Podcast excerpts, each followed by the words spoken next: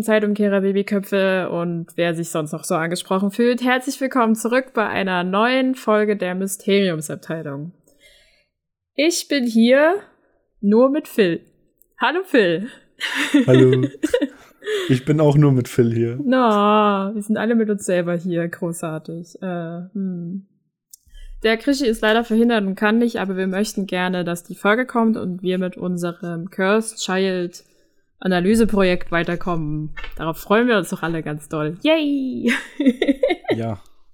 letztes Mal wart ihr auch zu zweit, oder? Ja, genau. Letztes Mal waren wir auch zu zweit. Ich glaube, wir, wir tingeln hier einfach. Wir machen so ein lustiges Ringsrum. Jeder darf mal, aber nur zu zweit. Aber mal gucken. Weiß nicht, ob das so passiert. Mal sehen. Aber okay. Weil, ist bei dir irgendwas Tolles passiert bisher oder wollen wir einfach reinsteigen? Passiert da aktuell nicht viel Harry Potter-mäßiges. Ah, stimmt. Ähm, ja, ansonsten haben wir noch ein paar andere Projekte, die dann ein bisschen anlaufen. Also bei Herr der Ringe müssen wir mal ein bisschen weitermachen, aber mm, ja. Es ist ja auch gerade wieder viel zu tun, privat. Ja. Alles Hat ja Krischi auch nicht ganz so viel Zeit. Und ja, ansonsten, nö. Nichts Spannendes. Hm. Naja. Bei dir? Äh, ich habe ab morgen Urlaub, das finde ich ganz nice. Also, wenn ihr schon hört, habe ich schon Urlaub. Aber sonst, mh, mm, ich glaube nicht. Also, nee, die letzten zwei Wochen waren irgendwie sehr viel und anstrengend, aber auch halt so arbeitslastig. Aber ist okay. Dafür ist Arbeit ja da, dass sie anstrengend ist. Sollte nicht so sein. Nein, nein. Nicht im Negativen. Nee, du sollst mal mehr arbeiten gehen, genau. Ja, ja, klar. Du, Na, klar. arbeitest zu wenig. Ja, auf jeden Fall. Dein Leben ist viel zu leichtfertig. Oder leichtgängig. Mm. Auf jeden, glaube ich. Deswegen auch. liest du auch Cursed Child nochmal, mm. um dich so richtig zu quälen. Ja, ich liebe diesen Little Pain in my, in my in Diese jeden Selbstkasteiung. ich glaube, da könnte ich sogar Schlimmeres lesen als Cursed Child. Ich bin ja gar nicht das, so. Das bestimmt. Ich bin ja das gar nicht immer. so negativ zu Cursed Child. Das ist okay, kann man machen. Ich bin aber wirklich viel mehr darauf gespannt, wie es dann umgesetzt aussieht. Ja. Das sehe ich auch so, ja. Ich glaube, das äh, ist wirklich sehr, also ich meine, das haben wir jetzt schon mehrfach besprochen oder angeteasert, dass es wahrscheinlich der ganzen Sache einen unfassbaren Pluspunkt gibt, wenn es dann ansehbar ist. Ja. Und nicht nur lesbar. Es ist halt Skript. Man hört bei dir übrigens alles. Ja, es tut mir leid. Ich gebe mir Die Mühe. Die Katze liest auch gerade ein Buch, so hört sich das an. Ja. Ich sollte aufhören, an diesem Papier rumzufummeln. Es tut, es tut mir wirklich Ich gebe mir Mühe. Das, Hände, ja. Hände weg. Hands up. Hands up. Okay. Wollen wir dann anfangen? Wir, ja oder nein? Am, am besten fängst du noch mal an, wo ihr letztes Mal aufgehört habt. Ja. Damit man so ein bisschen weiß, in welche Szenen das jetzt reingeht. Okay, also wir starten jetzt bei erster Akt, fünfte Szene. Was wir bisher gelernt haben, sind in den ersten fünf Szenen sozusagen, wir haben Harry kennengelernt wieder und Albus, den Sohn von Harry und Scorpius haben wir kennengelernt und wir haben mitbekommen, dass Albus Hogwarts nicht so cool findet. Ähm, er sich ziemlich häufig dafür rechtfertigen muss, dass er der Sohn von Harry Potter ist und er das selber auch nicht so toll findet, der Sohn von Harry Potter zu sein.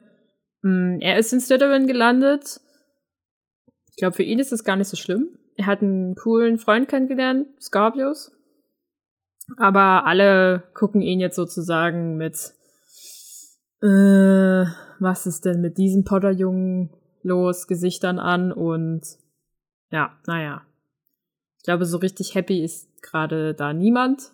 Und an diesem Punkt sind wir mehr oder weniger zuletzt gewesen. Das, das ist gar nicht davor passiert dass genau äh, Scorpius und Albus sich getroffen haben, wieder am äh, in der Schule zurück. Lily, die jüngste Tochter, ist sozusagen eingeschult worden und Scorpius Mutter ist gestorben. Sad. Aber so wie das im Theater halt ist, kannst du vom einen Tag auf den anderen in die nächste Szene springen und weißt eigentlich nichts mehr. Was vorher war, ist jetzt alles verschwunden und weg. Denn wir sitzen in Harrys beschriebenem chaotischen Büro vor einem Wust an Papier. In der Szene kommen jetzt Hermine und Harry vor. Und ja, Harry stürmt sozusagen einfach ein bisschen rein und wir lernen ein bisschen davon, wie die Arbeit von den beiden halt so funktioniert. In der Szene passieren im Grundeffekt, dass Harry kommt an und erzählt davon, dass er Theodor North mit Doppel-T gefunden hat oder ange, wie gesagt, das Mysterium mit ihm gelöst haben sollte. Ist irgendwie jemand, der ein Gerücht gestreut hätte, dass er einen Zeitumkehrer hätte. Und diesen Zeitumkehrer hat jetzt Harry und bringt ihn halt zurück mit ins Ministerium und präsentiert ihn Hermine, die so ein bisschen sehr interessiert an der Sache ist und halt sagt, es müsste wesentlich kräftiger oder stärker sein als dieser, den sie besessen hat. Ja.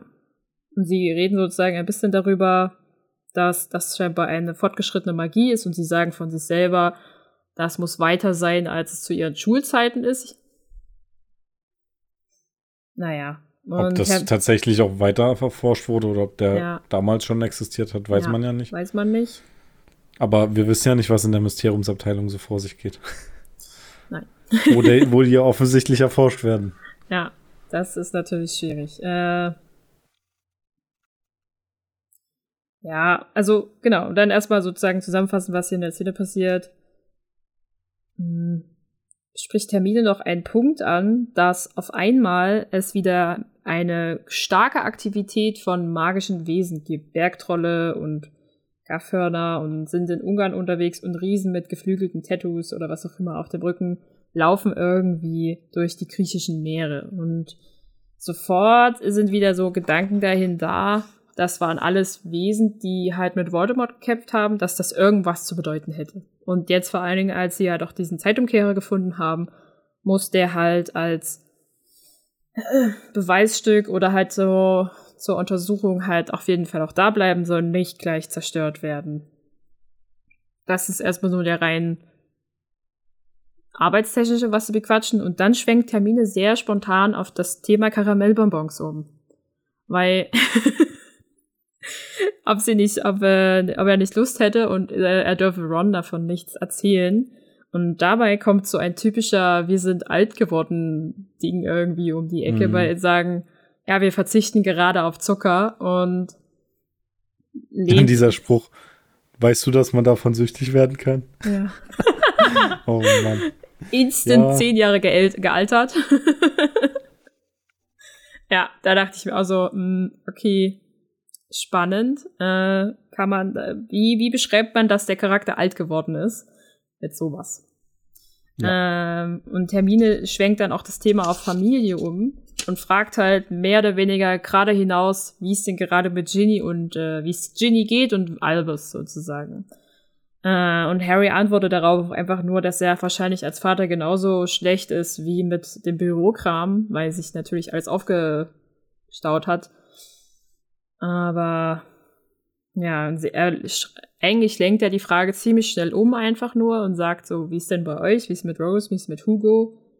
Hm, und hier wird so ein bisschen klar, dass auch diese beiden Probleme haben mit Work-Life-Balance beziehungsweise Karriere versus Familie, weil Ron zum Beispiel zu Hermine sagt, dass er, dass Hermine ihre Sekretärin häufiger sieht als ihn. Aber ich glaube, Hermine ist halt auch maximal beschäftigt. Ja, ja. ein bisschen, ja. und sie fragen sich sozusagen selber, wann sie die Entscheidung getroffen haben oder den Bahn oder den Weg eingeschlossen haben, lieber Eltern des Jahres oder lieber Ministeriumsmitarbeamte des Jahres zu werden. Ja, und in der Szene schickt Hermine dann Harry mehr oder weniger einfach nach Hause mit der Anweisung hin, er solle die Zeit noch bis zum nächsten Hogwarts Express Abfahrt genießen und mit einem klaren und kühlen Kopf zurückkommen, um dann halt auch seine Akten zu sortieren das verlangt sie so indirekt einfach ein bisschen von ihm, dass er da halt Ordnung hält und nicht einfach nur aktiv unterwegs sein kann. Ja, also Harry packt dann auch mehr oder weniger seine Tasche und geht aus dem Büro nach Hause. Äh, Und in der Beschreibung steht dann noch, die Last der Welt auf seinen Schultern. Äh, müde betritt er die Telefonzelle, er wählt 62443. Also irgendwie ist der gute Harry ganz schön niedergeschlagen oder niedergeschmettert in, wenn er so zwischen Arbeit und zu Hause hin und her balancieren muss. Aber naja, wir gucken mal weiter, bevor wir das genauer analysieren. Ja. Also ich denke mal, das Wichtigste aus dem, aus der Szene ist auch das mit dem Zeitumkehrer. Mhm. Ich bin mir gerade nicht sicher, ob der vorher schon mal erwähnt wurde. Nee, tatsächlich ist das so ein bisschen wie der erste Punkt von Zeitumkehrern und dass das die wichtigen Dinge sein könnten, um die es sich in diesem Buch mehr oder weniger dreht. Ja. Ähm. Stimmt mit der Familie auch. Eig eigentlich werden ja alle wichtigen Themen angesprochen. Ja. Weil auch das mit den, ja, stimmt auch mit den Kreaturen und so, was ja auch schon ein bisschen Foreshadowing ist. Ja. Was dann vielleicht in welche Richtung es geht. Also es ist eigentlich das wichtigste Kapitel. Damit das weiß ich nicht. Also es ist ein starker Foreshadowing, äh, was halt so drauf passiert und du kriegst sehr viel, also ich meine, wir können auch zehnweise analysieren, das ist auch vollkommen richtig. Wir müssen nicht wie letztes Mal vorne weg und dann nochmal gehen, äh, nur nee, damit niemand auch, verwirrt ist. Ich, ähm, ich weiß ja nicht, wie ihr das gemacht habt, deswegen. Ja, das letzte Mal haben wir sozusagen einmal den Bereich äh, sozusagen zusammengefasst, zehnweise, und dann sind wir nochmal von vorne nach hinten und haben über genauere Details gesprochen. Wir können das aber das auch szenenweise machen, wie dir das auch lieber ist. Na, dann machen wir das jetzt einmal so und dann ja, sollen die Leute mal entscheiden, was besser ist. also hier Auftrag, entscheidet euch mal, was euch besser gefällt. Regie ähm, ist immer gut. ja, also wo wir. Er redet ja mal so viel. Hm. Wir wollen das Film redet, ja. Seid ihr sicher? Ja, wir müssen, klar, spätestens jetzt müssen wir allen beweisen, dass du Teil dieses Podcasts bist. Ja, ich bin ja das Gesicht. Das muss reichen. Ja, ja, ja. Zumindest ein Teil. Ein Teil. Du, ich habe damit kein Problem. Alles gut. Ich finde, ja. Ich kann auch zuhören. Das, ich, ich bin ja eigentlich auch nur beim Podcast dabei, damit ich nicht auf die Folge warten muss. äh, so funktioniert das, das nicht. Das ist schon schlau, oder? Ja, sehr äh, clever. ja, aber wenn wir noch mal kurz auf so ein paar einzelne Details in der Szene gehen.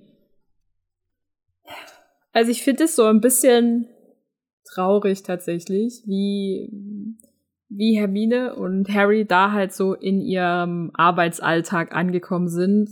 Harry hat zwar sozusagen, er ist für mich so wie dieser Kriminalbeamter oder halt wie so der, wie so ein Detective, den du halt nicht an den Tisch fesseln kannst, der hat einfach, der hat eine Spur, er geht dem nach. Ob da jetzt irgendwie Regeln gebrochen werden oder er eigentlich um Erlaubnis fragen müsste, um das zu tun, ist ihm scheißegal. Äh, er macht das einfach. Und sieht da auch eigentlich gar keine große Gefahr darin, nur weil er jetzt halt irgendwie den, den Papierberg nicht bewältigen kann. Und Hermine ist ganz typisch die wissbegierige und ordentliche und alles hat seine Vorschrift und verlangt natürlich dann von Harry, dass das einzuhalten ist und dass er doch bitte seinen Papierkram erledigen soll. Den wahrscheinlich eh niemand mehr anguckt. Glaube ich auch. Weil er sagt ja auch, er weiß alles, äh, er weiß ja alles aus erster Hand. Ja, er ist ja sozusagen Person Number One und äh, wenn er macht es auch gleichzeitig damit halt unabdingbar. Also halt, man kann ihn nicht loswerden, weil sie brauchen ja seine Informationsgewalt. Das ist eine Taktik von dem, damit er nicht hm. gefeuert werden kann. Ja, ich glaube auch. Der also wenn, wenn ihr was wisst, dann braucht ihr nicht in die Akten, wenn ihr was wissen wollt, braucht ihr nicht in die Akten gucken, dann müsst ihr mich schon fragen. Ja, da in den Akten steht eh nichts drin. Eigentlich, das ist voll schlau. das ist ja richtig schlau. Das sollte man sich auch, merkt euch das für den Arbeitsalltag. Ja. Also einfach nicht die Aufgaben erledigen, sondern einfach nur merken, was der Chef will und wenn er was braucht, dann muss er euch fragen. Oder die Chefin. Nicht, keine gute Idee? Naja, also ja, sich wichtig zu machen, ist, glaube ich, schon ein Punkt, den man an seinem Job erfüllen sollte. Also man sollte nicht zu einfach ersetzbar sein. Aber halt immer nur äh, darauf hoffen, dass, dass man dich fragt, ist halt auch schwierig. Also ich meine, es kann ja auch einfach mal sein, dass du krank bist. Und dann stehen alle halt angeschmiert da. Haben sie Pech. Oder du hast die Urlaub. auf dich hetzen. Kann, dann ist auch blöd, wenn ich bin jetzt nicht mehr da. Wenn, wenn sie dich äh, wegen äh, jedem kleinen Scheiß anrufen müssen, nur weil du nur weißt, wo das halt ist und sonst niemand. Ja, das ist dann auch nervig. Ja, eben, du willst ja dann keiner. mal deine Ruhe haben. Ja. Naja, so, also was wir noch, einen Namen lernen, der uns jetzt noch eine Weile begegnen wird, ist der von Theodor Nott. Und äh, mit dem Zeitumkehrer, aber wir erfahren erstmal noch gar nicht so wirklich, was eigentlich passiert ist. Nur halt, dass er halt diesen Zeitumkehrer hat und das irgendwie gelöst hat, aber was eigentlich der Ursprung war, erfahren wir hier noch gar nicht. Also, hm. Also, da ist nur so ein Ja, hab ich und tschüss. Ja, und dann die Sache mit den Karamellbonbons finde ich ganz süß und ich finde es auch nochmal ganz niedlich, wie Hermine sozusagen darauf anspielt, dass ihre Eltern ja Zahnärzte waren äh, und Harry dann zu ihr meint, für, mit 40 ist eine Rebellion vielleicht ein bisschen zu spät. Hat er vielleicht recht. Aber was soll er machen? Ja. Äh, hatten die Karamellbonbons eigentlich eine nähere Bedeutung? Also, dass es genau die Karamellbonbons sind? Nee, ich glaube, bei Karamellbonbons ist halt der Inbegriff von Zucker. Ja, okay. Hm. So, äh, Schmecken auch nicht. Und ich glaube, es ist, auch, ist ja auch teilweise was sehr Britisches, Karamellbonbons zu haben. Ja, das, das kann auch sein. Das ist auch sehr, sehr merkwürdig, weil ich esse super gerne süß. Mhm. Auch richtig, richtig süßes Zeug, aber was mir nicht schmeckt, ist Karamell. Also in flüssiger Form geht's noch, so in Schokoriegel oder so, ja. aber so Karamellbonbons geht bei mir gar nicht. Okay. Gut Richtig komisch. Also bitte keine Karamellbonbons schenken. Wer hat das Original? also sind die einzigen, die ich kenne. Ja, es gibt ja verschiedene. Aber ja, also wisst ihr keine Karamellbonbons für Phil. Aber für Krischi. Na, der ist ja eher Lakritze. Der ja. muss jetzt auch Karamellbonbons haben. ist egal. Gibt jetzt Karamellbonbons. Ja. Äh, ja. Wenn wir kurz darüber reden, wie wir uns diese Szene vorstellen, wie sie in dem Theaterstück stattfinden könnte. Was stellst du dir da vor? Das habt ihr auch gemacht. Ja, nur so äh, grob. Was du dir vorstellen könntest. Schwarzer Hintergrund. Fertig. Tatsächlich denke ich Boah, mir ich auch, dass da die, diese Szene super simpel gestaltet ist. Halt einfach, die Bühne kann. Ist, Schreibtisch. Ja, ist wahrscheinlich. Aber ja. Ja. Das, wir hatten ja, wir, wir haben es ja alle noch nicht gesehen und das ja. ist wahrscheinlich so, ich weiß nicht, ob es der erste Punkt ist, aber wo dann, wo die das dann mit den Blättern so machen, dass sie sich dann so, dass es dann so ordentlich wird auf einmal. Mhm. Das ist wahrscheinlich dann interessant, wie das auf der Bühne aussieht. Weil ich mal davon ausgehe, dass sie das auch dargestellt haben. Ja, das ist richtig guter Punkt. Ja, da glaube ich, wird einfach, da wird irgendwas Mechanisches passieren, dass das zusammenzieht. Ja. Äh, so, aber grundlegend denke ich, dass diese Szene sehr simpel gestaltet ist. Also halt dadurch halt auch irgendwie wirkt, aber halt, du hast Hermine, wie sie halt da an diesem Tisch sitzt, der halt so seitlich zur Bühne gedreht ist und halt Harry, der halt sich in dieses Büro begibt und dann hast du halt durch Licht und wahrscheinlich Hintergrundgestaltung ein bisschen dieses Gefühl, dass du halt in einem Raum sitzt in der, im Ministerium. Aber sonst ja. halt das wahrscheinlich auch einfach so ein bisschen bedrückend und leer sich fühlen, anfühlen soll, weil die Szene ja jetzt nicht wirklich glücklich ist im Sinne von, ha, wir freuen uns darüber, einen Fall gelöst haben, sondern eher, wir haben ja ein neues Problem und zu Hause läuft es auch nicht so geil. Hm. Ja, mal sehen. Also ich glaube, die ist auch sehr schnell einfach gewechselt. Da taucht auf einmal ein Tisch auf und Termine sitzt da rum und äh, bumm, Harry steht da. Ja. Ja. Okay, nächster Nächste Szene. Wir sind dann in erster Akt, äh, äh, erster Akt, sechste Szene. Harry und Ginny, Potters Haus. Also, die Szene fand ich beim ersten Mal lesen super verwirrend, muss ich gleich vorneweg sagen. Also, wir können, wir haben folgende Situation. Albus kann nicht schlafen. Er sitzt oben auf dem Treppenabsatz. Von unten hört er Stimmen. Wir hören Harry, bevor er zu sehen ist. Bei ihm ist ein alter Mann im Rollstuhl, Amos Diggory, der Vater von Cedric Diggory. Und jetzt belauschen wir aus der Sicht von Albus ein Gespräch zwischen Amos und Harry. Amos ist erstmal ziemlich, äh, naja, so typisch alter Mann. Bisschen ranzig und, also nicht ranzig, also unfreundlich, sagen wir es mal so. Also halt dieses verbitterte, typische alte Herr-Gefühl.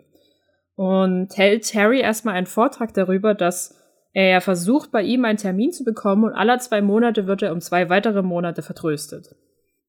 Hier kannte ich, habe ich mich auch ehrlich gesagt gefragt, macht Harry das mit, wirklich mit Absicht oder ist er halt wirklich so busy, dass er einfach zufälligerweise alle zwei Monate diesen Termin erneut verschieben muss? Ähm, Harry redet sich, versucht sich da auch so ein bisschen rauszureden, zu sagen, er ist magischer, als Leiter der magischen Strafverfolgung verantwortlich und will sich da so rausreden, aber Amos unterbricht ihn einfach wieder direkt und sagt, es geht äh, um seinen Sohn, Sohn, Sohn Cedric. Äh, er erinnere sich doch noch an Cedric, oder?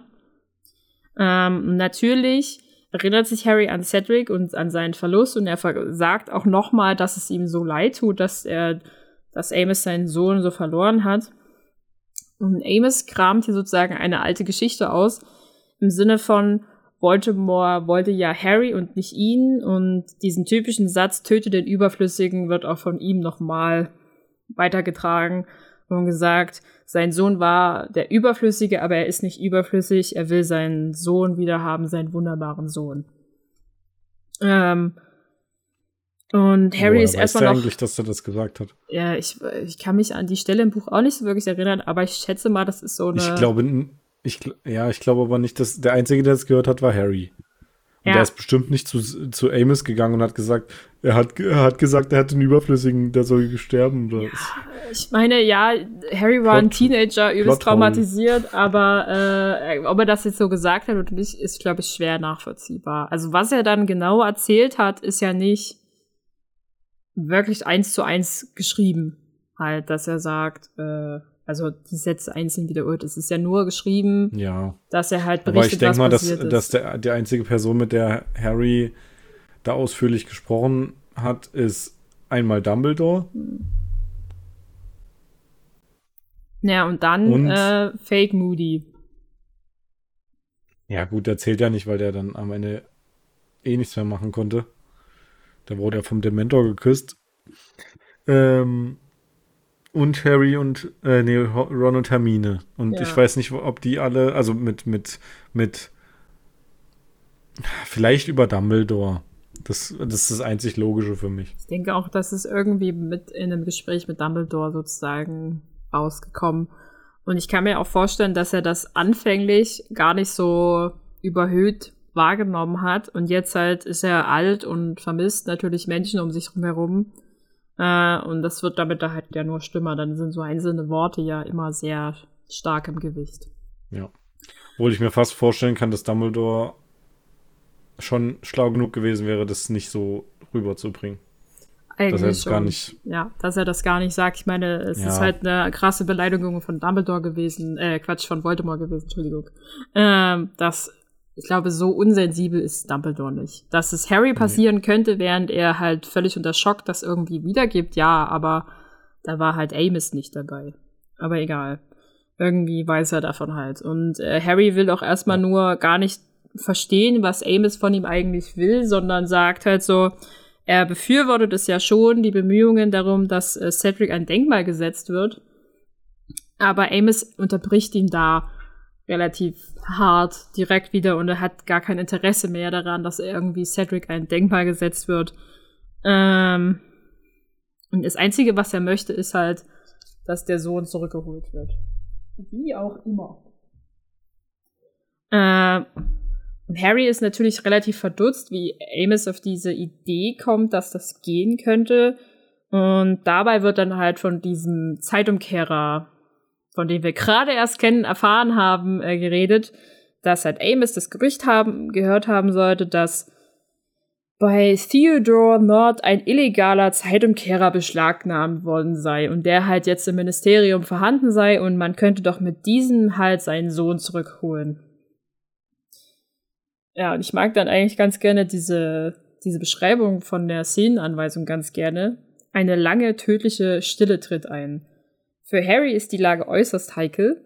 Äh, wir sehen Albus immer näher treten und lauschen. Also halt, Harry weiß ganz genau, dass es diesen Zeitumkehrer gibt, aber er kann ihn halt so nicht benutzen, ohne halt Also keine Ahnung, jegliches seiner äh, persönlichen Gewissensfragen zu brechen oder sowas.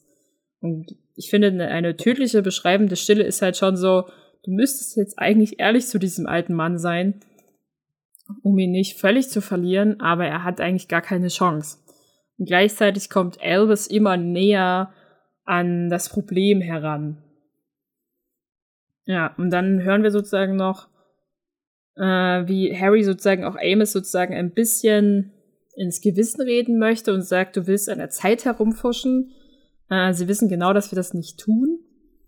Und äh, Amos stellt eine ziemlich harte Frage gegen Harry im Sinne von, wie viele Leute sind gestorben für den Jungen, der überlebte? Ich bitte Sie, einen davon zu retten. Also das ist schon keine einfache Aussage, die der Herr da halt trifft. Äh, und Harry versucht das Gespräch auch irgendwie zu beenden und sagt dann halt auch so mal, auch einfach so, dass es alles frei erfunden worden ist, das sei eine Geschichte und es tut ihm leid. Und hier an der Stelle in dem Buch war ich dann verwirrt, weil auf einmal Delphi auftritt und sagt Hallo. Ja, das fand ich auch. Ich glaube, ich glaub, das sind eben so Sachen, die äh, im Theater schon deutlich äh, sinnvoller rüberkommen. Ja, also hier fehlt Weil man also, da auch was vor Augen hat. Ja, klar. Aber das fand ich an der Stelle, hä, hä, wo, wo, wo, wo, wo steht die jetzt? Wo steht die denn jetzt? Aber die steht ja gar nicht bei Harry, sondern die steht auf einmal bei Albus.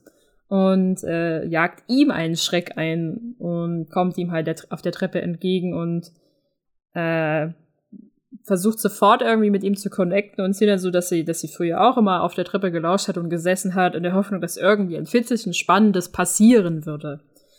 Und Elvis ist natürlich ein bisschen äh, verwundert und fragt sie, wer das ist, und weil es ist ja das Haus seiner Eltern sozusagen. Und Delphi antwortet so ein bisschen drüber cool. Ähm, sie sei jetzt die Diebin und er soll all sein Gold und Zauberstab und Schokofrösche rausrücken.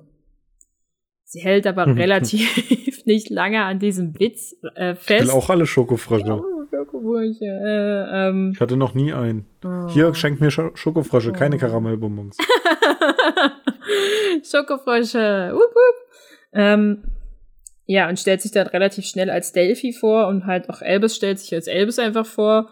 Und dann ist Delphi davon überzeugt, ach ja, du bist ja der Sohn von Harry Potter, es muss doch cool sein. Und hier macht Elvis mal wieder sehr klar, dass er das nicht cool findet. Ähm, und Delphi beschreibt sich dann selber als jemand, der immer in jedes Fettnäpfchen tritt. Da wollte ich hin, Entschuldigung. Ähm, und sie auch in der Schule halt dementsprechend immer ein bisschen, naja, gehänselt worden ist, ähm, dass sie kein Fettnäpfchen auslassen könnte. Und Elbus fühlt sich dann sofort ein bisschen mit ihr verbunden, weil er halt auch sagt, dass die Leute mit seinem Namen alles Mögliche anstellen. Ja, Butter dann stell. Butter stinkt. Äh, dann ruft Amos nach Delphi und wir kriegen dann erstmal die ähm, Connection zwischen warum Delphi da ist her hergestellt. Weil Delphi ist sozusagen, also Amos ist ihr Onkel und sie hat eine Stelle im St. Oswald Altenheim für Hexen und Zauberei angenommen, um halt ihren Onkel zu pflegen. Und sie lädt Albus einfach ein. Ist auch super merkwürdig, oder? Ja, also das ist so der richtige. Ohne, ne, die kann, die kann den doch auch ohne dieses, dieses Altersheim, nenne ich es mal, mhm. pfle pflegen oder so richtig sinnvoll finde ich das nicht. Oder hat die auch andere Patienten? Dann ist es wieder sinnvoll. Ich schätze, die wird doch andere Patienten haben oder selbst wenn sie. Aber wenn es der einzige Grund war. Ja. Um ihren ja. Onkel zu pflegen, brauch, brauchen die ja nicht diese, dieses Verbindungsstück. Vielleicht, also wir wissen ja weiterhin, was passiert, aber ich glaube halt einfach, sie brauchte halt etwas, wo sie ihn auch abstellen kann, um halt zu sagen, er wird ja, ja deswegen trotzdem versorgt, nur wenn sie halt auch mal länger nicht da ist. Ähm, und es ist halt ein guter, neutraler Ort, an dem man sich halt mit äh, jungen Zauberern und Hexen treffen kann, die man da spontan hin einfach einlädt und sagt, kommt uns doch mal besuchen. Vielleicht ist es auch so ein Vielleicht ist es ja auch so ein Zauberergesetz, dass alle, die zu alt sind, ins Altersheim müssen. Keine Ahnung.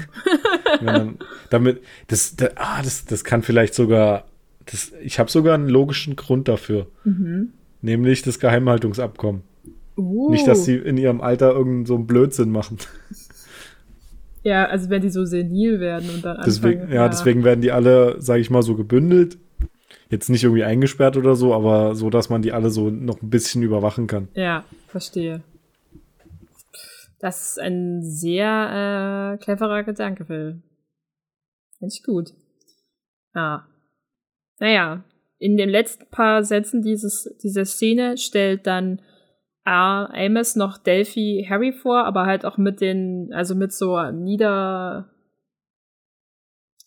naja, von so ein bisschen oben herab gefühlt, halt mit so der großartige, eiskalte Ministeriumsmann Harry Potter. Ähm, und er sagt dann halt auch so, ich werde sie in Frieden lassen, Sir. Ähm, falls Frieden das richtige Wort dafür ist.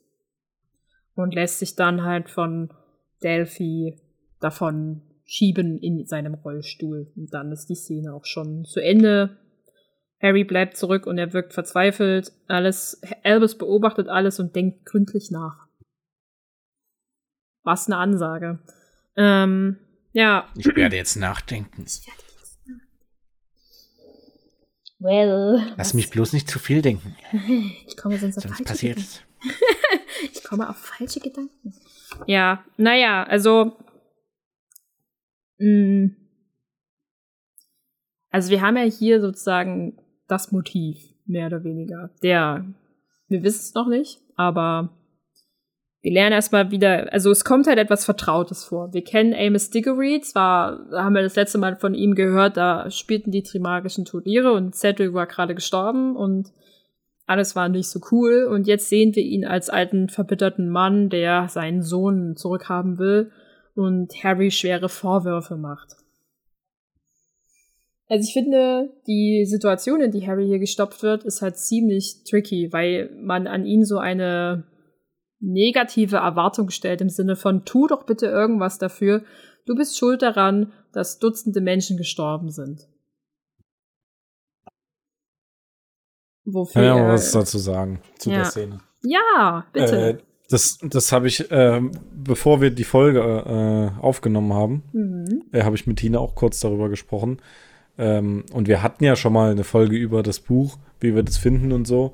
Und genau solche Szenen und solche Charaktere, wie die sich entwickelt haben, äh, sind für mich der Grund, warum für mich Cursed Child äh, nicht so richtig zu dieser Reihe dazugehört. Das ist für mich eher so eine, äh, so eine Alternativstory, die dann hinten dran gesetzt wurde ähm, weil sich einfach, vielleicht, das ist natürlich auch viel persö persönliche Präferenz, aber für mich haben sich die Charaktere von dem, wie sie sich im Buch entwickelt haben, ich meine, von Amos erfährt man jetzt nicht unbedingt viel, aber so wie, wie, diese, wie die dort dargestellt äh, wurden, haben die mich sich, haben die sich für mich nicht in die Richtung oder hätten die sich für mich nicht in diese Richtung entwickelt, mhm. äh, wie sie in Cursed Child dargestellt wurden.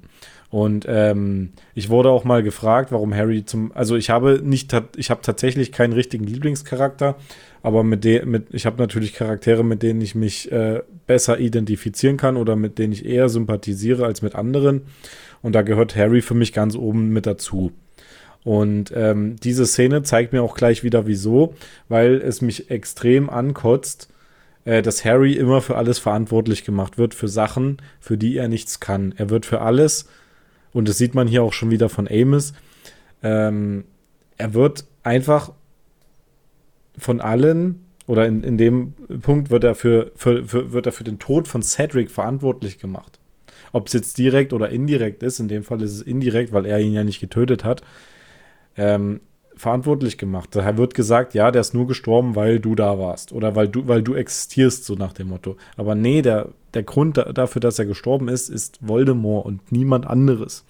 Und das ist in Harry Potter und in den Büchern so häufig der Fall, ähm, dass es quasi als äh, dass Harrys Existenz immer so als, als, äh, Fo als Fokus genommen wird, um irgendwelche Sachen zu rechtfertigen, wie zum Beispiel bei Draco, dass er so einen, dass er so einen Groll auf ihn hegt, weil der einfach berühmter ist als er und so, ein, so, so einen ganzen Scheiß. Und das ist auch der Grund, warum ich mit äh, Harry extrem sympathisiere, weil das in, mein, in, in meinem Gefühl einfach extrem unfaire Behandlung ist. Und äh, da kann ich auch viel nachvollziehen, wie Harry sich teilweise auch gegenüber anderen verhält, weil er kennt diese Welt nicht, kommt da rein. Jeder kennt ihn besser als sich selbst äh, gefühlt. Und jeder sagt, okay, du musst das machen, du musst so sein, du bist der. Und er hat immer wieder zu kämpfen mit dem, ja, deine Eltern waren ja so toll und bla bla bla. Und äh, das zeigt sich bei Amos dann einfach nochmal, dass dann, dass er dann schon wieder für Sachen verantwortlich gemacht wird, die auch, so, sag ich mal, schon 20 Jahre her sind oder in dem Fall äh, schon noch ein bisschen länger, so äh, 25 Jahre oder, naja, nicht ganz, aber so, dass es da reinpasst. Also zu dem Zeitpunkt ist ja Cedric schon lange tot mhm. und dass er dann immer noch, dass, dass es immer noch auf ihn zurückgeführt wird. Das, das ist einfach so das, was, was mich extrem stört und äh, weshalb ich dann immer auf Harrys Seite bin.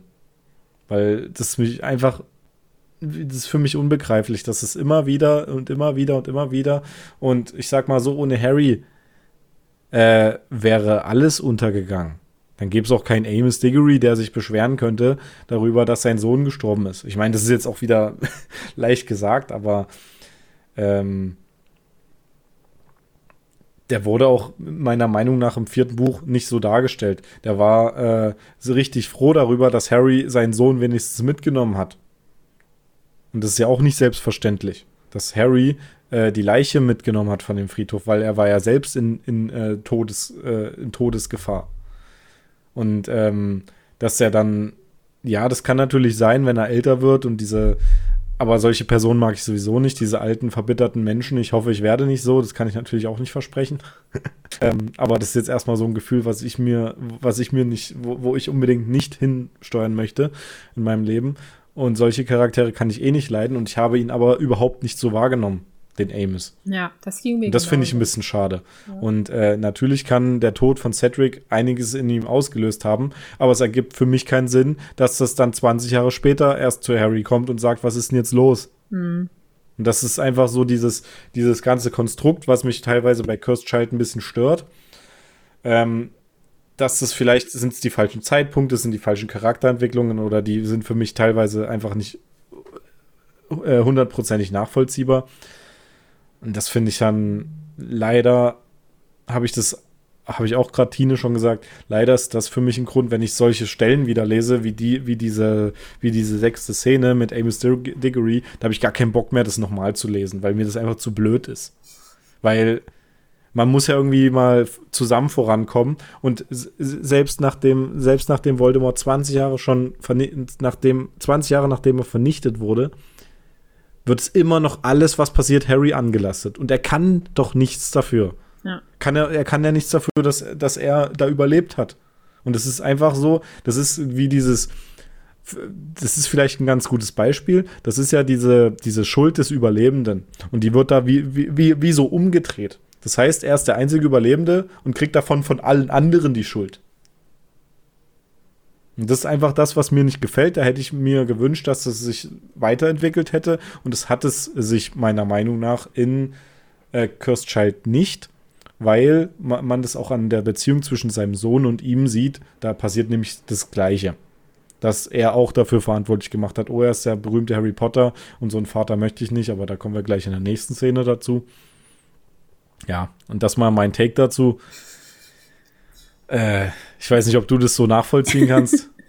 äh, ich kann Hat jetzt auch, ich sag mal so, hat, hat jetzt auch nichts mit irgendwelchen anderen Charakteren, mit neuen Charakteren zu tun. Ja. Ich finde äh, die, die Story an sich, äh, finde ich gelungen, auch wenn ich die Zeitreisethematik äh, nicht so gut finde, weil man da sehr viele Fehler machen kann, was auch hier hundertprozentig gemacht wurde, weil man da die Zeitreisen nicht versteht. Mhm. Ähm, oder sag ich mal, die verstehen ist vielleicht die andere, ist vielleicht falsch ausgedrückt, aber die, ähm, die Ursachen, die daraus entstehen, dass der eine mal dort und dann kehrt er wieder zurück und dann da entstehen ja wieder Zeitstränge. Du änderst ja nicht das, was schon passiert ist, sondern du du öffnest nur einen weiteren Pfad. Ja. Und das wird dann einfach hinten, das wird dann einfach hinten weggeschoben. Das wird nicht beachtet und das finde ich bei so diesen Zeitreisethematiken immer ganz schwierig. Ganz, ganz schwierig. Und äh, ansonsten finde ich das an sich gelungen. Ich bin mir auch sehr sicher, dass es als äh, Theaterstück deutlich besser funktioniert als dieses Manuskript oder wie man es auch nimmer nennt. Ähm, Und ja, was wollte ich jetzt noch sagen? Irgendeinen Satz wollte ich jetzt noch sagen. Also, dass es als Theaterstück deutlich besser funktioniert. Ich aber das Gefühl habe, dass man da nicht Harry Potter drüber schreiben muss. Ja, das Einfach so, ja. diese Story einzeln ohne Harry Potter als Theaterstück wäre das, glaube ich, richtig, richtig perfekt. Da müsste man es auch nicht mit Harry Potter vergleichen oder sonst was, weil dann kann man die Charaktere ja von neuem irgendwie schreiben. Oder was heißt von neuem? Man kann die ja auch so, im Theater ist es ja auch so, dass man nicht jeden Charakter, Charakter von vorne bis hinten erklären muss, was ja auch immer sehr gut ist. Und ich glaube, dann wäre das für mich, okay, das ist ein echt gutes Stück.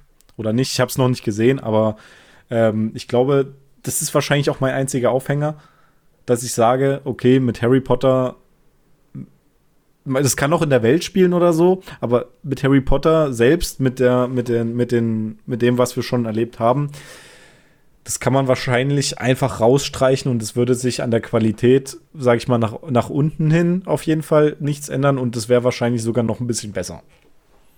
Nach oben hin. Das ist jetzt nur so meine Vermutung, meine Einschätzung. Alles in Ordnung. Dafür sind wir ja hier.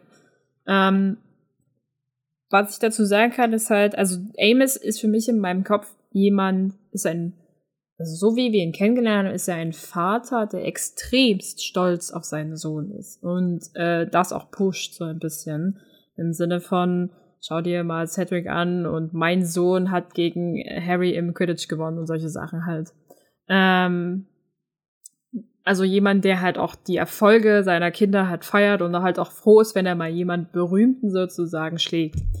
Ähm, aber eigentlich nicht als jemanden, der so extremst nachtragend ist. Also ich schiebe das jetzt wirklich sehr auf dieses, der Mensch ist extremst verbittert und keine Ahnung, wie lange der vielleicht schon darum kämpft, mit Harry in ein Gespräch zu kommen oder halt irgendwie die, die Thematik halt äh, loszutreten, die er hier halt eigentlich versucht rüberzubringen.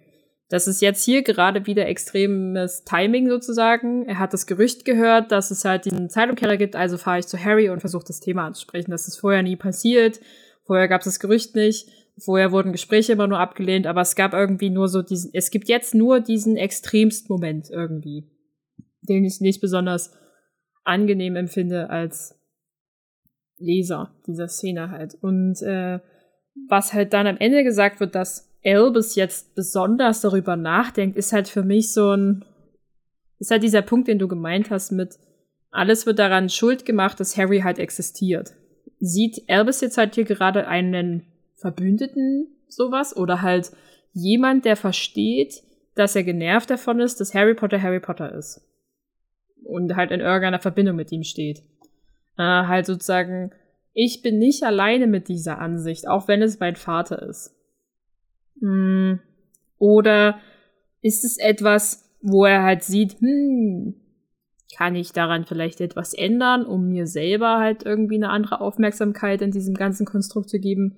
Keine Ahnung. Und dann ist da halt Delphi, die so einfach völlig aus dem Nichts auftaucht und man kennt sie nicht. Das ist halt ein neu eingeführter Charakter und man nimmt es im ersten Lesen, glaube ich, einfach erstmal so hin, dass es halt da für sie einen Onkel gibt. Keine Ahnung.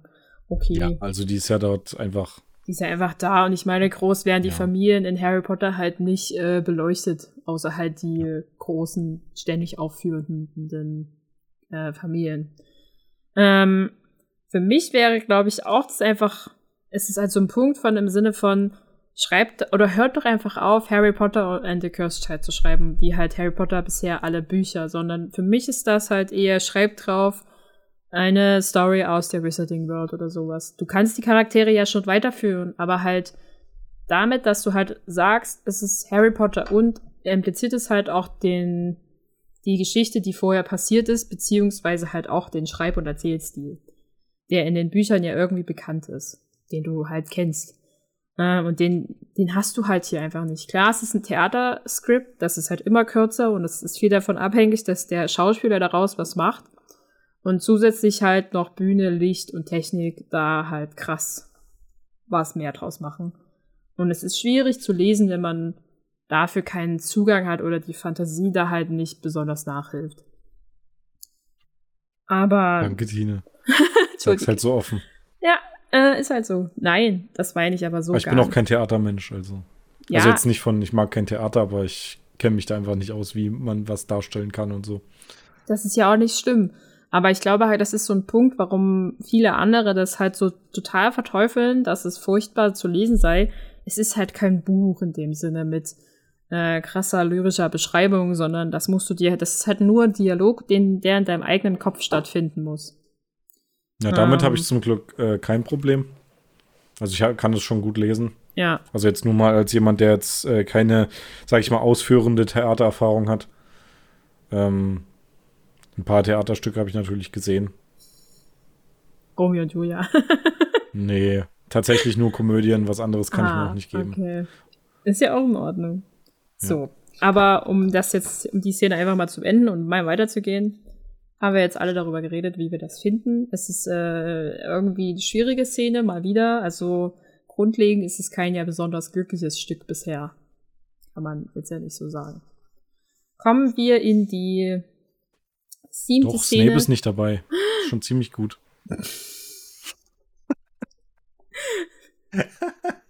ist eigentlich, hätte es eigentlich mein Lieblingsbuch.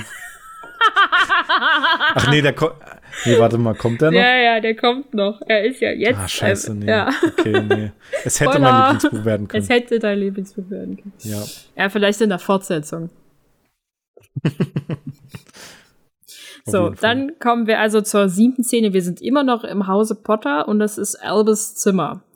Ähm, wir haben um uns herum dieses typische äh, Vierköpfe-Familien, nee, Fünfköpfe-Familien Drama sozusagen.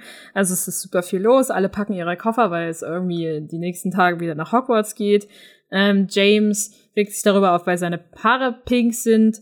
Ähm, Lily will mit Feenflügeln morgen in den, in den Zug einsteigen und ist aufgeregt natürlich. Und alles, alle, die einzige Person, die nicht aufgeregt ist und irgendwie eine übelste Show daraus macht, ist Albus. Der sitzt halt in seinem Zimmer und beobachtet das Ganze von außen und Harry will sozusagen irgendwie die Situation mit seinem Sohn verbessern, wie auch immer. So, und dann kommt er halt zu ihm. Äh. Katze ist gerade bei Tina am Rumfummeln.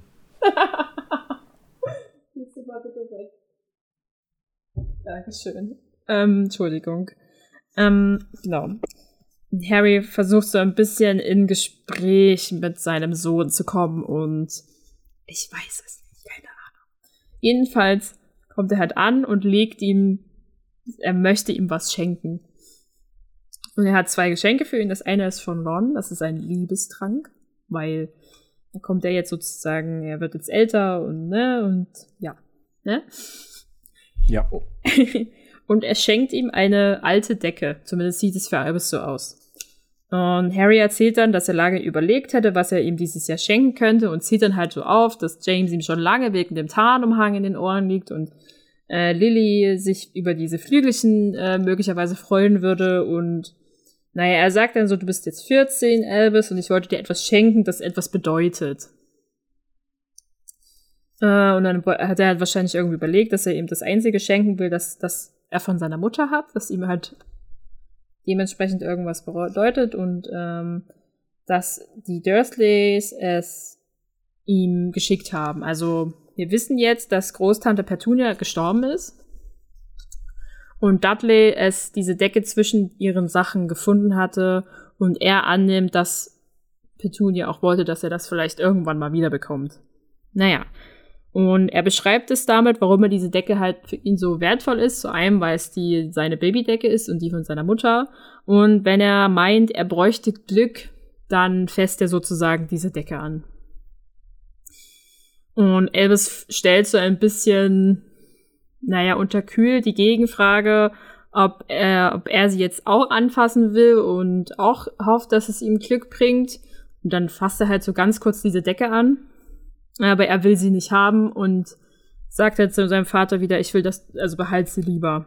Hm. Und wieder versucht so Harry so ein bisschen zu sagen, es ist für ihn wichtig, diese Decke zu haben und er würde sich freuen, wenn er, also Harry, Albus und die Decke zu Halloween besuchen könnten, weil da hätte er sie gerne bei sich in der Nacht, in der sie gestorben seien. Äh, und er meinte auch, es könnte für sie beide gut sein. Ich will die und Decke besuchen. Ich will die Decke besuchen. äh, und Elvis, naja, blockt das ziemlich ab, sagen wir mal so. Er meint halt, du hast bestimmt viel zu tun und er hat viel zu tun, er muss jetzt seine Sachen packen. Ähm, und Harry versucht immer weiter, dass Albus diese Decke annimmt. Und dann wird es brenzlig, sagen wir es mal so. Weil Albus die direkte Gegenfrage stellt, was er bitte mit dieser Decke tun soll. Weil er versteht natürlich, ein Tarnumhang ist cool. Er hätte den nicht gerne. Und auch mit Flügeln, Feenflügeln kann man was anfangen. Aber er fragt halt, was soll ihm das halt helfen, ähm, diese, diese Decke zu haben. Und Harry bricht es fast das Herz. Äh, und sie sind an der Diskussion angefangen, angekommen halt, Harry möchte ihm gern helfen zu packen, weil für ihn Hogwarts ja immer ein toller Ort war, ein Ort, an den er von den Dursleys fliehen konnte, aus dem Ligusterweg raus und es war für ihn besser. Und dann fängt Albus an, dieses, äh, das halt sozusagen zu spiegeln, wie das für ihn ist. Er meint halt so, ja, ja, für dich war das der tollste Ort der Welt und du bist der arme Waisenjunge, der von Onkel und Tante Bedürste tyrannisiert worden ist und von mhm. Dudley äh, traumatisiert, bla bla bla bla bla. Das sind im Endeffekt seine Worte. Und Harry ist halt so, er sagt halt zu Albus, ich werde nicht in deine Falle laufen. Naja, im Endeffekt tut es halt dann trotzdem. Ähm, und Albus spielt dann halt genau diese gleiche Karte im Prinzip, die, Al die ähm, Amos gerade gesetzt hatte, mit der arme Waisenjunge, der uns alle gerettet hat wenn man es so sagen darf, im Namen der ganzen magischen Gemeinschaft. Wir danken, wie dankbar wir doch für den Heldentum sind. Sollen wir uns jetzt verbeugen oder tut es auch ein Knicks? Ähm, und Albus, äh, Quatsch, und Harry ist halt dann direkt dagegen wieder und sagt, er wollte niemals Dankbarkeit. Mhm. Aber Albus spricht dann hier aus, äh, ja, dass er jetzt natürlich diese muffige Decke nicht will. Und Harry ist ein bisschen vor den Kopf gestoßen und fragt halt so, muffige Decke. Ja, und Albus ist halt dann auch wieder so, ja, was hat er denn jetzt erwartet, Vater, mehr oder weniger. Und spiegelt ihm halt so, hast du jetzt halt erwartet, dass wir uns in die Arme fallen und uns gegenseitig sagen, dass wir uns schon immer geliebt haben? Oder was wolltest du jetzt eigentlich hören? Und das ist der Punkt, wo dann Harry auch der Geduldsfaden reißt und hier halt der Streit zwischen ihnen richtig lostritt. Ähm, dass Harry sagt dann, er ist es satt, immer dafür verantwortlich gemacht zu werden, dass Albus nicht glücklich ist. Er sagt dann halt auch so, Albus soll sich doch glücklich fühlen oder zumindest darüber glücklich sein, dass er einen Vater hat. Er hatte keinen. Und Albus stellt natürlich die Gegenfrage, ob das jetzt ein Unglück ist. Und Harry sieht natürlich sofort in die falsche Richtung und sagt, du wünschst du dir, ich wäre gerne, ich, ich sei tot. Und Albus meinte natürlich das auch wieder so nicht. Er sagt hier halt einfach direkt, ich wünschte nur, du wärst nicht mein Vater. Und Albus, äh, Harry kontert direkt, ja, und es gibt Augenblicke, da wünschte ich, du wärst nicht mein Sohn. Dann ist natürlich mehr oder weniger dieses Gespräch gelaufen. Äh, Harry versucht noch irgendwie zu sagen, dass er das so nicht gemeint hatte. Aber Albus hört natürlich jetzt nicht mehr wirklich zu und ja. Was da noch passiert ist, dass Albus die Decke wirft und halt auf diesen Liebestrank trifft und die Decke sich sozusagen mit Liebestrank füllt. Also er schafft es halt, diese Flasche auszukippen und Elvis endet mehr oder weniger mit, also weder Glück noch Liebe für mich. Und verlässt hm. halt das Zimmer. Toll. Ja, cool. Also ich habe diese Stelle ein bisschen als der Bruch bezeichnet, in der sich Harry und Albus halt so knallhart gegenseitig sagen, was sie voneinander halten. Aber ja, nicht so schön. Ja, äh, dann sag ich vielleicht gleich erstmal, ja, was ich von der Szene. Also es ist für mich natürlich so ein bisschen wie die Szene davor, was ich ja schon gesagt habe gerade, mhm. äh, dass hier natürlich wieder Harry für was verantwortlich gemacht hat, wofür nichts kann. Also ja. er kann ja nichts dafür, dass Albus zum Beispiel in, als einziger in Slytherin gelandet ist. Ja. Das ist einfach so. Ähm, unabhängig davon finde ich äh, cool, dass die Decke erwähnt wird, weil an die niemand gedacht hat. Und es ist eigentlich voll deep, weil das ja wirklich das Letzte ist, was er von seiner Mutter hat. Ja. Und dass die dann, die gab es ja in den Büchern überhaupt nicht. Nee. Äh, und wurde hier dann erwähnt, deswegen finde ich die cool und das ist eigentlich auch eine echt, echt richtig gute Geste, mhm. äh, dass er die ihm schenken möchte. Äh, auf der anderen Seite verstehe ich absolut nicht, warum man mit seinen Kindern über den Hanuman spricht. Als ob das wie, wie so, ja, hier gehen wir da raus mit dem Spielen und so ein bisschen, als wäre das so ein, wäre wär das so ein Kinderspielzeug. Ja. Obwohl er das ja eigentlich auch für seine Arbeit gut benutzen kann. Das finde ich irgendwie super komisch. Das würde ich, glaube ja. ich, nicht meinen Kindern erzählen. Vor allem, wenn die unter 18 sind. Vor allem, wenn ich weiß, was ich alles in Hogwarts damit gemacht habe. dann würde ich das recht nicht erzählen.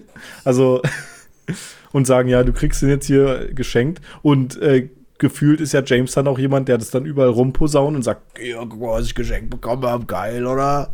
Und dann Mega. weiß jeder von dem Ding. Ja. Oder vielleicht ist es jetzt auch so Harry Potter und der Tarnumhang, äh, dass sowieso schon jeder davon weiß, dass es schon in den Geschichtsbüchern steht. Das kann natürlich. Das fand ich richtig komisch. Ähm, und was ich aber an der Stelle auch nicht ganz so nachvollziehen kann, ist, Harry war in seiner Schulzeit jetzt auch nicht immer hundertprozentig glücklich. Der wurde auch von, der wurde von Ravenclaws, der wurde von Hufflepuffs, der wurde von Slytherins, der wurde von allen fertig gemacht und ja. das gefühlt in jedem Schuljahr. Ja. ja das hört sich jetzt bei Lily, ja. bei, bei Lily und James nicht so an. Das heißt, der Einzige, der das eigentlich nachvollziehen kann, wie Albus sich fühlt, ist Harry. Ja. Weil bei Ginny war das auch nicht so. Und warum da diese Connection überhaupt gar nicht angesprochen wird oder das äh, genau das Gegenteil dann verfällt, das finde ich richtig komisch. Das mhm. Äh, steht für mich eigentlich im Widerspruch. Ja, also zudem ist er halt sehr glorifizierend, was Hogwarts für ihn war und halt auch gar nicht so, was alles negativ passiert ist. Das spielt überhaupt keine Rolle. Ähm, daher ist das halt so nur eine, die laufen beide in einfach nur in eine Rennlinie und ja. reden nicht auf die richtige Art und Weise miteinander. Also eigentlich gar nicht. Äh, und sind halt auch, also er ist null verständnisvoll mehr oder weniger in dem Moment oder er sieht halt einfach nicht, was sein Sohn in dem Moment braucht. Oder will es auch nicht hören. Gleichzeitig ist sein Sohn halt auch nicht nett, wenn er ihm solche Sachen halt an den Kopf wirft und sagt, äh, ich will nicht, dass du mein Vater bist und äh, der glorreiche Harry Potter, der uns alle gerettet hat. Ist halt nicht super einfach. Aber ich bin halt so, ich, wo ich das gelesen habe, dachte ich mir auch so, naja, okay, gut, ich stelle mir jetzt mal vor, ich habe zwei zusätzliche Geschwister und wir kriegen zu jedem Schuleanfang halt ein Geschenk. Der Älteste kriegt den super krassen Tarnumhang, also das Nonplusultra-Geschenk das kleine, das Mädel, das Jüngste sozusagen, kriegt so Feenflügel, weil es cool ist für sie, aber ist halt eigentlich auch nutzlos. Und mhm. der und der Junge in der Mitte kriegt diese Decke. Nicht, wenn man damit fliegen könnte. Ja, du könntest vielleicht damit fliegen, das wissen wir jetzt nicht. Vielleicht ist das so eine, die so leicht abhebt und dann sich so von alleine bewegt und so ein bisschen Feenstaub verstreut, keine Ahnung. Ist bestimmt toll. Auf jeden Fall. Also für ein Kind auf ja. jeden Fall. Aber dann hast du halt diese Decke, die du geschenkt bekommst und diesen Liebestrank, mit dem du auch irgendwie nichts anfangen kannst.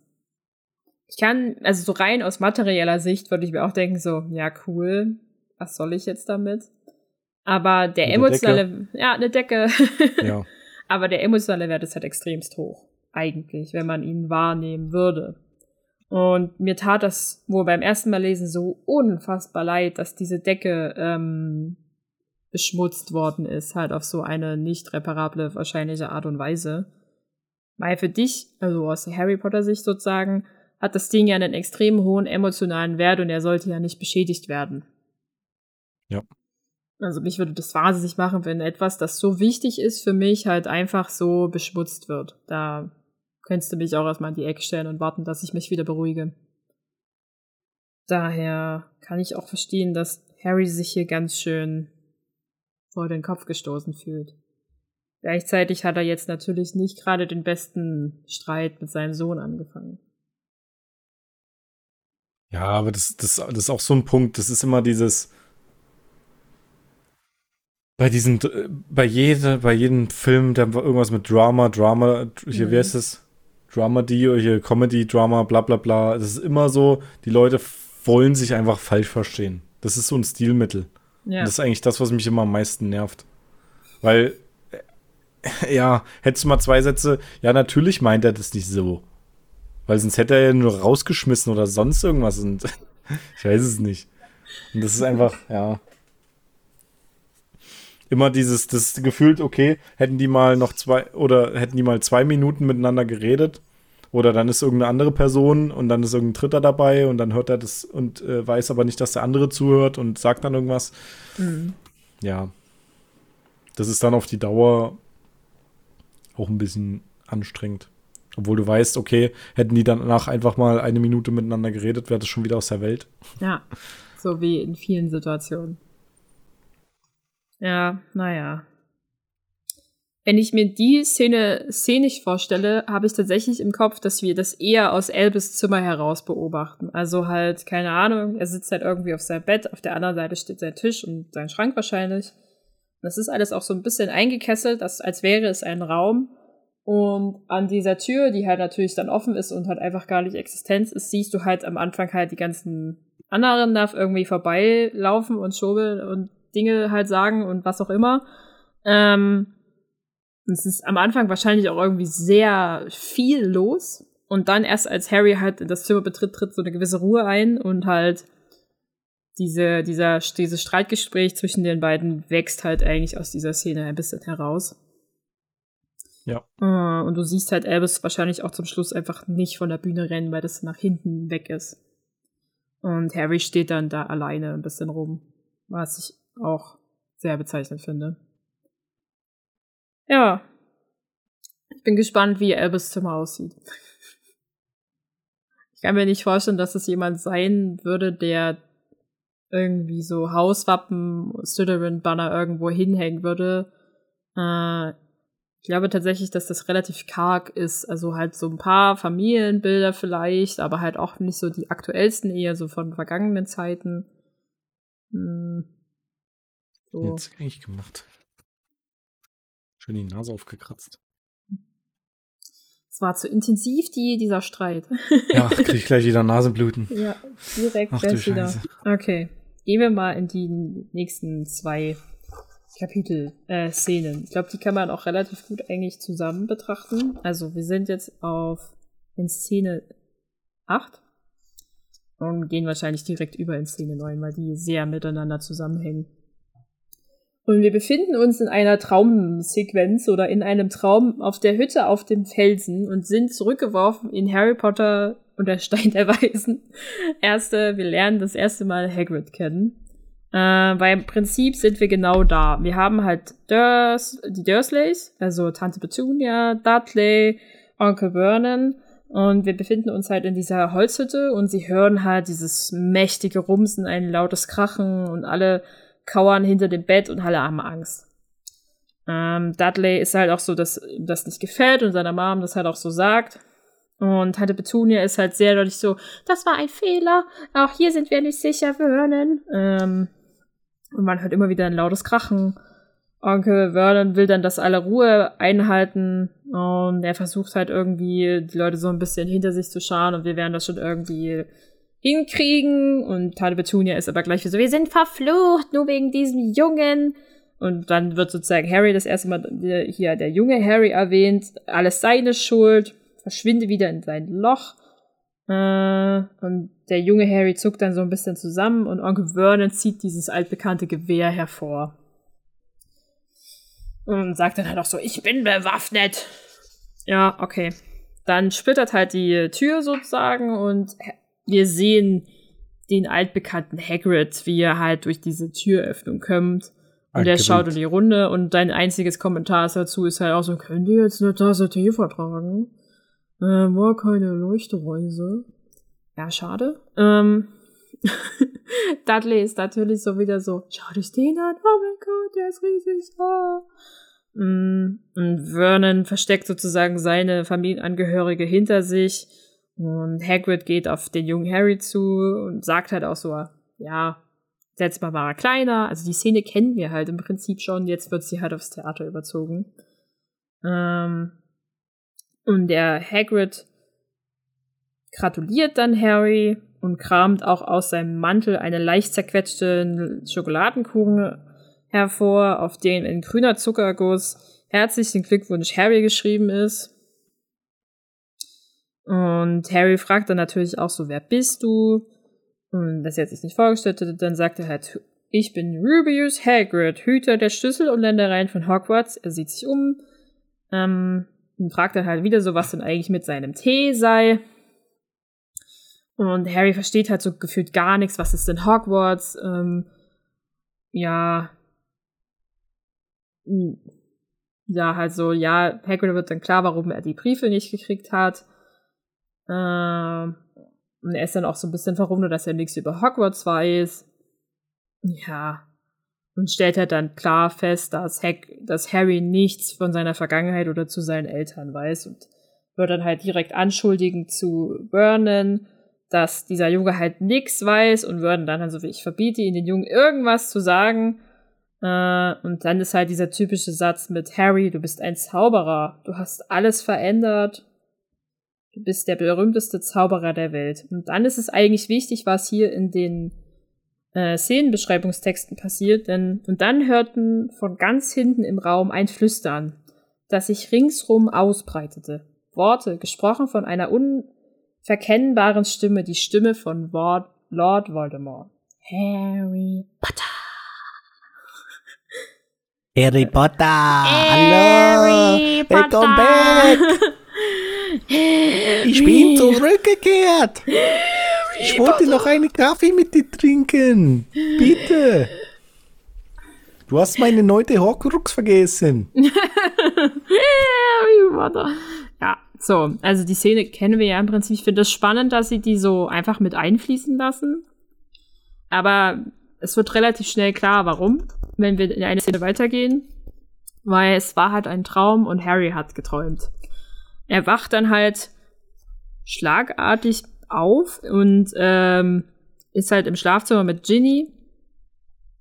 Und dann spürt er einen heftigen Schmerz an der Stirn, seine Narbe. und es ist dann halt beschrieben, um ihn herum regt sich schwarze Magie. Weil wir wissen ja, wenn seine Narbe wehtut, dann stimmt irgendwas nie. Ähm, Ginny ist dann halt auch sofort wach, aber Harry versucht sie die ganze Zeit so, schlaf weiter, äh, aber Ginny lässt sich da nicht abwimmeln, lässt dann halt auch Licht erscheinen, fragt, ob er einen Albtraum hatte und Harry erzählt dann so ein bisschen sehr kurz gefasst, dass er geträumt hat, dass er, dass er von den Dursleys geträumt hat und dass dann irgendwas anderes kam, aber er schweigt und erzählt nicht so wirklich, was passiert ist. Ginny bleibt aber an der Sache dran und fragt dann so, möchtest du einen Schlaftrunk oder irgendwas? Und er lehnt dann halt immer so ab und sagt doch mal nur, schlaf weiter. Ja, man muss ja aber wirklich Ginny die Fahne hochhalten, weil sie bleibt wirklich nicht locker. Ähm, und bleibt dann halt Wieder auch dabei. Ja. du siehst nicht besonders gut aus. und es ist halt auch so, und dann spricht sie das Gespräch mit Amos Dickory an. Ähm, dass das sicher nicht einfach war. Und Harry ist dann halt so, dass er mit der Wut umgehen kann. Äh, die Tatsache, dass er recht hat, macht es eher schwieriger. Also, auch egal, wie wir das sozusagen sehen, dass Harry ja eigentlich unschuldig ist und das immer wieder so ein häufig gesetztes Motiv ist, Harry glaubt das mittlerweile. Dass er daran schuld ist. Und das belastet ihn natürlich sehr schwer. Äh, Amos hat seinen Sohn verloren und das meinetwegen. Aber hier ist dann sozusagen Ginny auf unserer Seite und sagt, da bist du dir selbst gegenüber wohl nicht besonders fair, aber Harry bleibt halt irgendwie dabei. Äh, ich kann nichts sagen, ich kann, kann einfach keinem was sagen. Und wenn, dann sage ich natürlich immer das Falsche. Und Ginny ist dann natürlich so ein bisschen, sie weiß ganz genau, worum es geht. Oder vielmehr, wem sie meint. Und sagt dann auch so, ist es also eher das, was dich auf, aufbringt, also eher das Gespräch mit Albus wahrscheinlich. Und ist dann halt auch so, dass die Nacht vor Hogwarts nie eine gute Nacht ist, äh, wenn du nicht dorthin willst. Und sie ist aber halt auch sagt dann so, dass dieser, die Geste, ihm die Decke zu geben, eigentlich ein netter Versuch war. Aua! Könntet ihr euch mal wieder beruhigen? Entschuldigt bitte. Ähm. Die Katzen. Heute besonders aktiv. Ähm, ja. Sie sind dann, ja, sie haben jetzt, also Ginny versucht dann halt so ein bisschen in dieses Gespräch mit Albus zu lenken und sagt, ist halt dabei, dass es eigentlich gar nicht so dumm war, ihm die Decke zu geben. Äh, und Harry ist aber so ehrlich und sagt halt auch, es ist danach ziemlich schief gelaufen. Und Ginny lässt ihn das nicht wirklich aussprechen, sondern sagt ihm halt, sie hätte es gehört. Und Harry ist darüber verwundert, dass er, dass sie immer noch mit ihm redet. Äh, aber Ginny ist halt hier die gute Seele und sagt halt, ist halt auch dabei, so du wirst es schon wieder gerade biegen, beziehungsweise halt, sie weiß ja, dass ihm das leid tut und er das nicht so gemeint hat. Und hier ist auch der Punkt, den wir gerade angesprochen haben mit, er braucht eigentlich jemanden, der ihm zuhört und ihn versteht, dass er ruhig ehrlich zu ihm sein kann und dass Albus das auch unbedingt braucht. Aber Harry ist dann genauso feinfühlig wie, wie kurz davor. Er, er wünscht sich dann halt einfach nur, er wäre mehr wie James oder Lily. ich mag, was Ginny antwortet, einfach trocken darauf sagt, nun nicht ganz so ehrlich. ähm, äh, aber Harry ist dann halt auch ziemlich doll und sagt so, er würde eigentlich gar nichts an ihm ändern wollen. Die anderen beiden versteht er einfach nur besser. Ja, ist auch schwierig. Aber okay. It's easy. It's easy. Ähm und Ginny ist dann halt so, sie hält ein bisschen die Fahne hoch für ihren Sohn Albus und sagt halt auch mehr oder weniger, dass es doch auch was Gutes ist, wenn Kinder anders sind und nicht alle halt den gleichen Weg entlanglaufen. Äh, und sie verdeutlicht hier so ein bisschen, dass Albus einfach sehr genau sieht, wenn Harry seine Harry Potter Rolle annimmt und er halt will den echten Harry sehen. Also seinen Vater halt wirklich kennen und nicht diese Maske, die er ja teilweise einfach dreht. Und dann zitiert Harry einfach mal Albus Dumbledore mit Die Wahrheit ist etwas Schönes und Schreckliches und sollte daher mit großer Umsicht behandelt werden wo ich erst tatsächlich verwirrt war, warum er das jetzt sagt. Im Sinne von, sagst du jetzt deinem Sohn einfach knaller die Wahrheit, aber das ist ja was Schönes und was Schreckliches gleichzeitig. Aber es ist gar nicht auf Albus bezogen, sondern auf Harry selber, weil das war etwas, das Dumbledore zu Harry gesagt hat. Es kommt dann in dem Gespräch zwischen Ginny und Harry wieder raus. Äh, weil Albus hat das zu ihm wahrscheinlich gesagt. Harry schreibt es so, dass man das zu dem Kind schon sagen kann, wenn es sterben muss, um die Welt zu retten. Cool. Dachte ich auch, wie kommen die jetzt, dass sie so, dass sie so schlau ist und so schnell denkt und sagt, okay, das hat Dumbledore ja zu, zu Harry gesagt, als er noch ein Kind war. Ja. Da wäre ich gar, gar nicht drauf gekommen. Ich auch nicht, deswegen, ich hatte das nicht auf Harry bezogen, sondern halt auf die Situation mit Elvis und war dann halt auch kurz verwirrt, wie die jetzt auf Dumbledore mhm. kommen. Aber okay. Ähm, und dann versucht halt Harry irgendwie die ganze Sache zu beenden und Ginny versucht dran zu bleiben. Und Ginny merkt dann halt, dass seine Narbe wehtut. Und fragt halt wirklich einfach direkt, wie lange das her ist. Und dann haben wir halt hier die Zeitangabe von 22 Jahren, ist das das letzte Mal passiert. Ja, also wir. Das, das ist nicht gut. Nicht wir gut. wissen jetzt sozusagen, die Kacke ist irgendwie am Dampfen aber wir wissen noch nicht warum. Ja, und damit wären wir am Ende dieses Abschnittes, den wir zu besprechen haben. Wir können jetzt noch mal die Szene kurz zurückgehen. Also, wie gesagt, zu der achten Szene habe ich gar nicht so viel zu sagen, außer halt, ja, cool, dass sie da halt die Originalszene wieder eingeflossen haben und man halt den Traum so richtig mitbekommt. Finde ich cool, aber viel wichtiger finde ich dann halt dieses Gespräch zwischen Ginny und Harry. Tatsächlich. Siehst du das? Ja. Was, was magst du dazu sagen?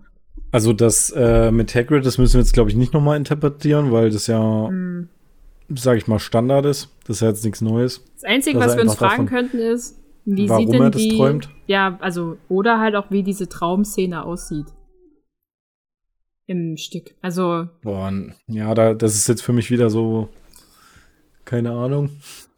Ich würde nur sagen, das ist jetzt das erste Mal, dass er erfährt, dass er ein Zauberer ist. Mhm. Deswegen ist es, denke ich mal, äh, die Szene, die auch gewählt wurde. Ja. Hm, ja, aber wie das aussehen könnte, kannst du ja mal.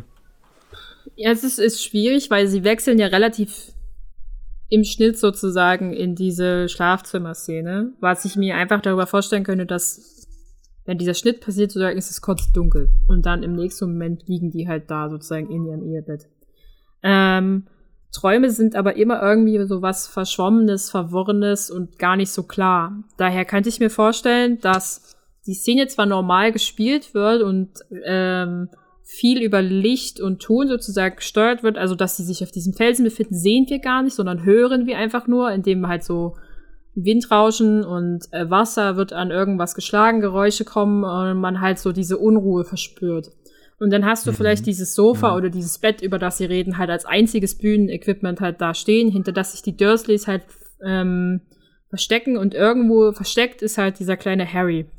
Äh, und mit sehr viel Nebel vielleicht oder halt irgendwas, das den Blick auf die Bühne erschwert, wird halt diese Traumszene gespielt. Äh, und dann hast du vielleicht noch diesen Knallmoment, wie Harry, äh, Quatsch, wie Hagrid die Bühne betritt und halt das so ein bisschen eröffnet, Harry, du bist ein Zauberer. Äh, und dann gibt es einen kurzen schwarzen Wechsel und alles ist weg und die sitzen halt auf ihrem Bett und mehr. Und dann ist halt alles halt auch wieder dieser Raum einfach gezogen. Der Hintergrund ist bestimmt eine Leinwand und dann haben wir da sozusagen ein bisschen Haus, Gefühl, was auch immer. Aber es ist halt irgendwie mitten in der Nacht. Ja. Ja, so. So könnte es auch sein, ja. Hm, also ich denke mal auch, dass da eher äh, weniger als mehr gezeigt wird. Weil es ja auch so, ja, weil es ja auch ein Traum ist. Hm. Ich glaube, Vielleicht da werden da tatsächlich auch nur die Gesichter gezeigt. Kann auch sein.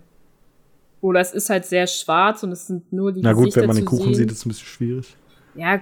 Na gut, ich könnte mir aber vorstellen, dass du tatsächlich mit so einem schwarzen Hintergrund arbeitest und dann wirklich immer nur, okay, da kommt jetzt Dudleys Kopf und dann kommt der Kuchen so. Ja, das kann natürlich auch nice. sein, ja. Also halt, ich glaube, es muss halt so ein bisschen abstrakt wirken im Gegensatz zum restlichen. Wir spielen eine ja. echte Szene. Ähm, daher braucht es da, glaube ich, irgendwie ein anderes äh, szenisches Mittel. Ja. Ich habe eine richtig gute Idee. Die stellen da einfach so einen so Röhrenfernseher hin, wo die Szene aus dem Film läuft. Das ist doch abstrakt. Das Im Gegenzug. Cool. Ja, klasse Idee. Das, ich würde es nehmen. finde ich gut. Ja. Aber zu der Anschlussszene, ich finde es fast schon ein bisschen äh, hart, wie Harry mit Ginny umgeht. Im Sinne von, dass er sie eigentlich die ganze Zeit versucht abzuwürgen, im Sinne von Schlaf weiter, es ist alles in Ordnung, mach dir keine Gedanken. Und wie ja, er eigentlich. sie nicht extra belasten. Ja, ja, verstehe ich. Aber wir eigentlich ganz genau wissen, dass Ginny so im Charakter nicht ist, sondern die guckt ja da nicht weg. Die äh, ist ja trotzdem dabei und will ja ganz genau wissen, was los ist. Es war ja immer ein ziemlicher Punkt in den Büchern, dass sie das gehasst hat, so ausgeschlossen zu werden. Ja. Ähm, das stimmt, ja, das stimmt. Und dass, dass er darauf halt so überhaupt, ich meine, ja, gut, der ist halt aufgewacht und du willst vielleicht nicht unbedingt sofort immer los erzählen, wenn du träumst oder so. Aber äh, es ist im Prinzip seine Frau.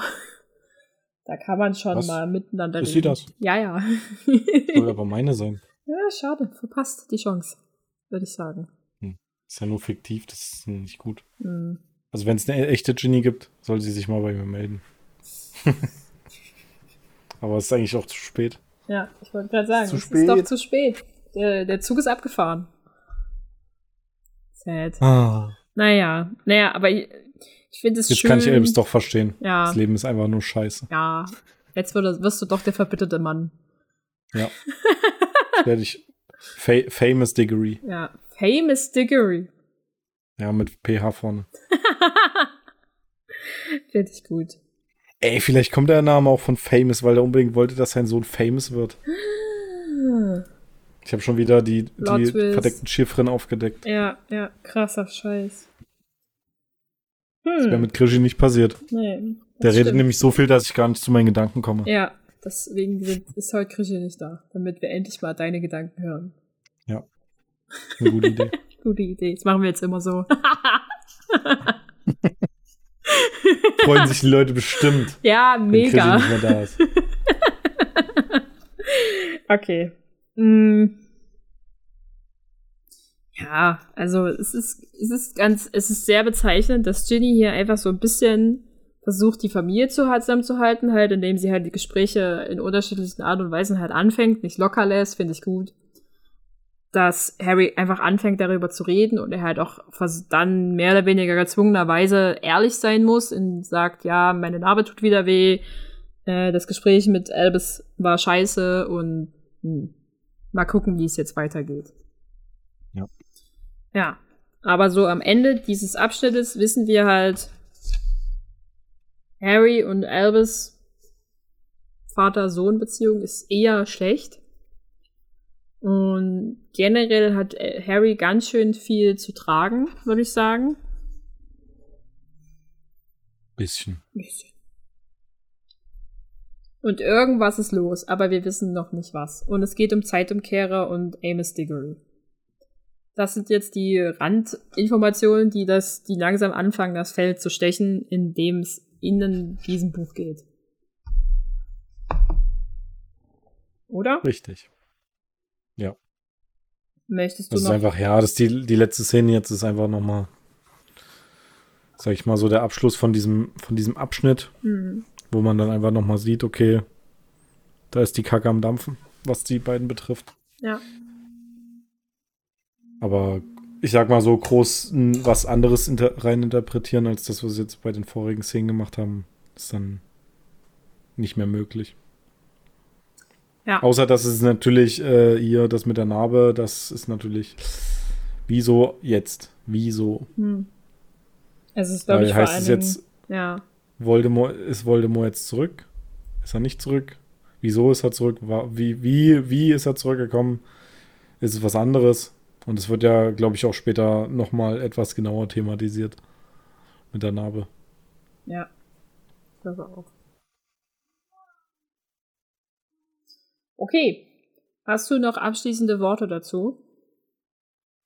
Ich freue mich schon auf die nächste Folge. In der nächsten Folge wird es wahrscheinlich um Elvis, äh, ja doch, um Elvis wieder mehr gehen. Ich habe es bis jetzt übertitelt mit Der Ausbruch und geht auf jeden Fall auch, ähm, von, auf jeden Fall von Seite 57 bis 75. Mal gucken, ob wir noch so ein paar Sachen dazu nehmen, äh, was danach noch passiert, aber das auf jeden Fall. Schauen. Aus meinem. Nee, okay. Also die Seiten bei mir sind natürlich ganz anders. Bei mir ist die nächste Seite die Seite 98. Aber es ist ja auch auf dem. Ja, also wir werden auf jeden Fall dann mit Szene 10 weitermachen. Guck mal kurz, wie die äh, bis erster Akt 14. Szene. Und da müssen wir mal gucken, ob. Ja, das ist jetzt nicht besonders viel im Gegensatz zu dem, was wir sonst immer so gemacht haben. Ob es nicht Sinn macht, noch so die nächsten zwei mit reinzunehmen. Weil danach fangen halt an, so ein paar Sachen gleichzeitig passieren und wir müssen mal gucken, wie wir die Abschnitte gut gliedern. Ja. Ja. Okay, dann würde ich sagen, beenden wir den Spaß für heute. Ich hoffe, ihr hattet Spaß und habt ein paar Sachen dazugelernt. Ich bedanke mich bei Phil. Danke mich. Ich, ich danke mich auch. äh, ich bedanke mich ebenfalls. Ja, sehr schön. Dann wünschen wir euch noch einen wunderschönen Tag, Abend, guten Morgen, gute Nacht, wann auch immer ihr das hört. Ähm, schreibt uns gerne in möglichen Wegen der Kommunikation, wie ihr diese Folge gefunden habt. Ob ihr gespannt darauf seid, wie es weitergeht oder ob ihr sonst irgendwas uns mitzuteilen möchtet damit sagen Und wir, ja. Ob ihr es besser findet, wenn wir die Szenen einzeln analysieren gleich oder ob wir das am, äh, im Anschluss alles hintereinander machen. Ja, das wäre cool. Dann haben wir nämlich auch dazu noch Feedback. Ist ja auch ein Test. Okay, genau. dann würde ich sagen, sagen wir Tschüss, wir Tschüss. Bye bye. Ciao.